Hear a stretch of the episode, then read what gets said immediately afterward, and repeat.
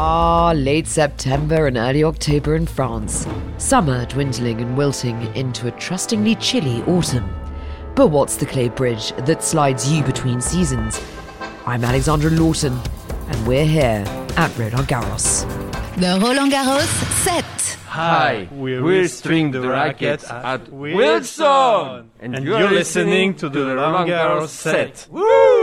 Day six at Roland Garros, and it's like we're basically down a set in the competition. It's rainy, but only in spells, which means tennis matches will be in full swing. We've got Wawrinka versus Gaston, Nadal, Travaglia. Garcia, Mertens, and many, many more. But today, I'm taking you with me to go and meet the big hitters at Wilson. And uh, we're going to add a string to our bows, or in this case, rackets, on how to prepare what happens during a Grand Slam tournament uh, with some of the restringers at Wilson. Wilson, here we come. I can't believe uh, what is happening here. I've just bumped into my old boss, Andreas Evagora, who used to work at Eurosport. Hello, Andreas. Hello, how are you? I should, can I keep my mask on? I think you have to keep your mask on. Okay. Well, it's nice to see you. What a surprise. I know, I know. You don't see many familiar faces around here at the moment, obviously because of the uh, you know limitations on crowd, and but it's so good. It feels like home when I see. you. Oh, that's nice to say. And you're hanging around right outside the, the, the restaurant, which is a good place. You know you're going to see a lot of people around lunchtime, so That's how I do it. I like to hang around outside those canteens. good positioning. So you obviously you're a you know all about tennis, you know about well all sorts of sports, but based on Grand Slams and tournaments, we're down nearly a week now. What what are your feelings on how the tournament's going? Well, I think it's mixed because obviously you can't avoid the fact that there's there's no fans here, or very few fans. So there's about a thousand a day. So it doesn't have necessarily the feeling uh, of, of other Grand Slams, but it's been. A, I think it's been a success that. Um, the players gone on because we were fearing the weather would be really bad. It's happened. The players have really gone through some tough conditions. It was wet, it was raining, um, and the courts have stood up. And the best thing is that Chatrier obviously has the roof now, so we get a full day's play on Chatrier. So I think it's been a very good first week. That's absolutely, but we've seen some uh, some shock uh, exiting, almost sort of Serena. But some people are also saying that Nadal's not on form this year. Well, he hasn't had the build up because normally he comes into Roland Garros having won all the clay court uh, uh, events in what you know is normally the spring and, and early summer. He hasn't got the practice, but I still think he's the favourite because I think he's going to get the practice. Um, I don't like to use the word practice because they're real matches, but he's winning matches quite easily, and that will get him up to speed. That will get him used to these different courts because he the, the balls here are heavier. So he said it's not quite as easy for him. So I still think he's the narrow favourite to beat Djokovic in the final, but there's a long way to go. So you think Djokovic is going to get to the final? Yes, I, he's he's been he's been brilliant. I mean, he has he, he's he hasn't actually lost a match all year apart from that unfortunate incident in New York. I think they're the two best players. I, I've just seen the end of Dominic Thiem, who was absolutely brilliant. He barely put a foot wrong. Dominic Thiem is in brilliant form, loads of confidence after the U.S. Open, but I still think it's Djokovic Nadal between those two. And what about the women? The women is really open, and it was sad that Serena Williams obviously had to pull out. Um, Simona Halep is really very determined. She's got the bit between her teeth. I, I think Ostapenko I was very impressed with Ostapenko the other day, and she knows what it means to go all the way and win this thing. So she's, um, you know, don't rule her out. And as a real outsider, um, Schmiedlova was very impressive as well. But the women's is very open. That's very interesting. No one's actually mentioned her yet. People have even talked about Sofia Kenin as a as a favourite.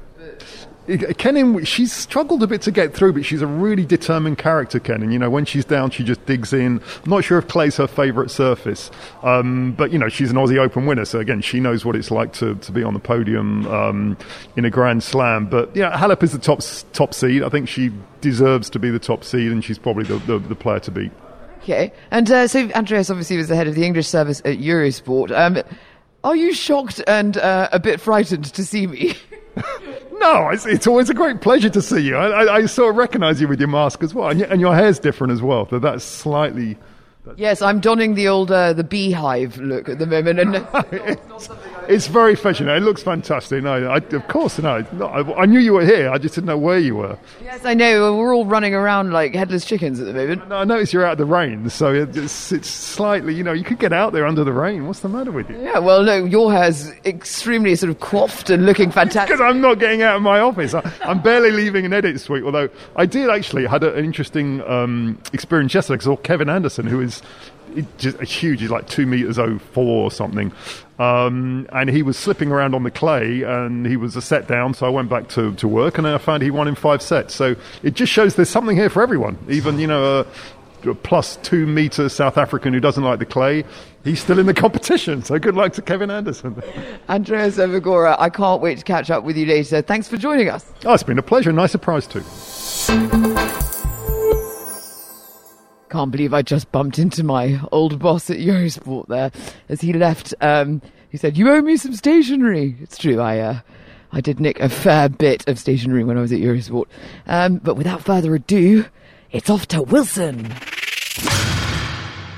So I'm now in the uh, restringing room, and there are a handful of restringers and lots of machines. It's it's also a very sort of glamorous environment here, sort of dark carpets and pristine walls, and and a very glamorous restringer is uh, standing in front of me. Thank you. What's I appreciate the comment. My name is Joe Height. Joe Height. Height, yes. As in height, as in tall. Uh, yes, not spelled the same, but yes. It's a good name. It's a. Thank you. You've been restringing rackets for how long? Uh, I've been doing this on tour for about 13 years. Oh my gosh! And who do you restring for? Oh gosh, everybody. I mean, it, we typically, I'll typically string for maybe between 30 and 40 different players in the draw. Many hundreds of players have gone through my fingers. So, so Joe Height, ladies and gentlemen, responsible for the successes of tennis players. Does anyone ask for you specifically? I have once or twice, but typically not. I mean, usually we get assigned players based on sort of how long we're here. Who are you stringing for in Garros, for example? Uh, Benoit Paire is someone that I'm stringing for. Um, uh, but we also help out a little bit with everything when the load gets really big. We take on different players and things like that. I'm stringing less this year um, because we have so many stringers in the room, and I'm the lead trainer on the team, and I have some trainees here that I need to watch and make sure that they're doing everything absolutely the way that we want. So that sounds like a lot of responsibility. When a player needs desperately and very very quickly a racket restrung, do they come in here and do they go Wilson? Uh, kind of yes. In a way, it's called an on-court, and we have it's basically a cross between stringing a racket and drag racing. You you go as as fast as you possibly can. We have a way a, a method of stringing, and all of us here can can get into the third, fourth, fifth gear of stringing and still maintain our consistency. Um, What's your record? Oh, geez. I can finish a racket, uh, probably record wise, is probably around 11 minutes. How many tennis rackets does a big hitter like Federer go through? How many he goes through and how many he takes to a match are sort of different. He'll take about nine to 10 rackets to a match, and that isn't typical. I would say more typical is four or five. Uh, but some players like to take a lot of rackets based on who they're playing and the situation that they're in, and maybe they want to change tension, so they have rackets set up for different situations based on how the match progresses. Do you think they have a Joe bag? They have a bag that is only filled with rackets strung by you. Uh, they would have them all strung by me, but it wouldn't be marked as a Joe bag. No, uh, I think that I think it might be. My name stays out of it completely. it's just a bag. so this is a machine uh, that looks. I mean, I look like a medieval serf looking at this, sort of trying to operate helicopter controls. But um, th- it looks very complicated. Um, it's not overly complicated. I mean, uh, this particular machine, this is a Wilson machine called the Baiardo. Uh, any stringing machine has a way to mount the racket uh, very solid, and it has a way to pull the tension. And every design of the machine is based on those two things. Everything else is sort of a theory that the designer has to maintain the integrity of the frame, to pull the tension most accurately, to things like that, and to make it easier for the stringer. This particular machine actually can change height and, yeah. and tilt to make me more comfortable, so that when I'm Joe height. Yes, yes. For, so when I'm stringing for ten or twelve hours, I, it's less fatigue on my body.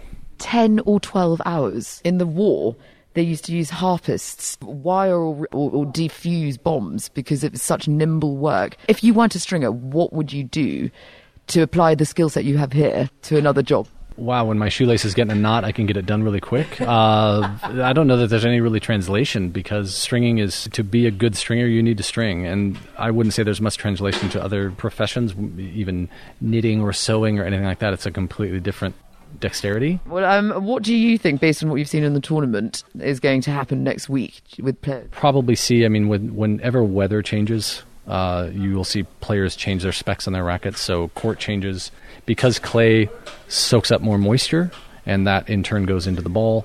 You will see players restring their rackets and change their configurations based on the weather for that day. Um, if temperatures go up, things will change. If it if it if temperature plummets, things will change. Really won't know until the day happens. And you niche the tennis rackets to certain players, so it's like a tailored racket. Higher name players actually will have rackets specifically designed for them. Most players will have rackets purchased and they will customize them to a certain weight and balance and swing weight so they behave a certain way. And then they like their setups in the stringing a certain way and we basically take their order and, and, and do it the way they want. We don't necessarily offer suggestions or anything like that. They know what they're doing with their equipment. We do what they ask I, I think it's psychologically as well there's a psychological element oh sure sure definitely oh yeah there are some players that will sometimes there's a little gamesmanship that goes on where you send an on court, and what that says to your opponent is, I'm sending a racket off because I think this match is going to go on a little longer than you might think it's going to be. We'll have people. It's tactics. It, it can be. It can be. I mean, it's just like uh, I'm sure you've heard of players that, oh, suddenly I have to go to the bathroom. That's again, sometimes it's true, and sometimes it's a it's a way to slow your opponent down and make them sit and wait for a little while and be antsy, and it changes. It can change a match. And there you are outside the men's, yeah.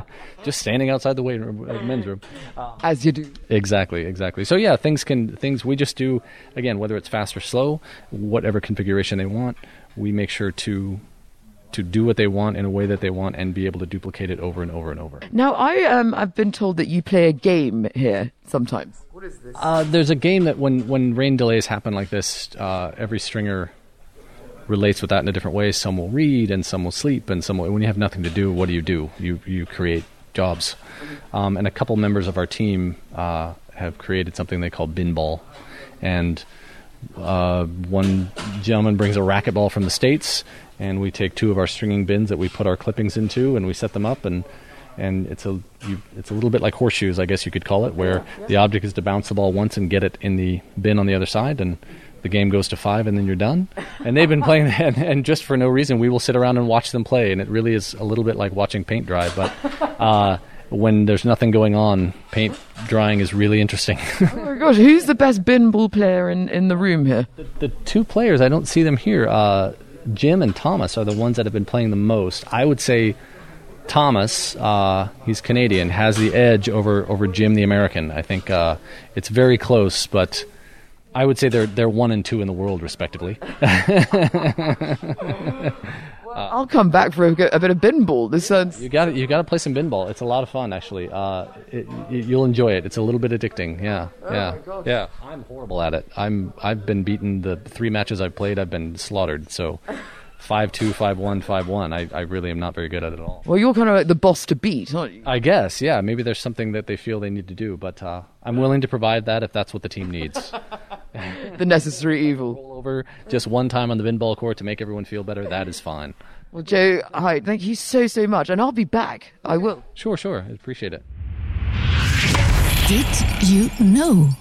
Bumped into uh, a group of people eating their sandwiches under the shelter of Chatrier. Hello. Hi there. Hello. Hello. Hello. Hello. Hello. Where are you from? France. Feucherolles. Where? Feucherolles City.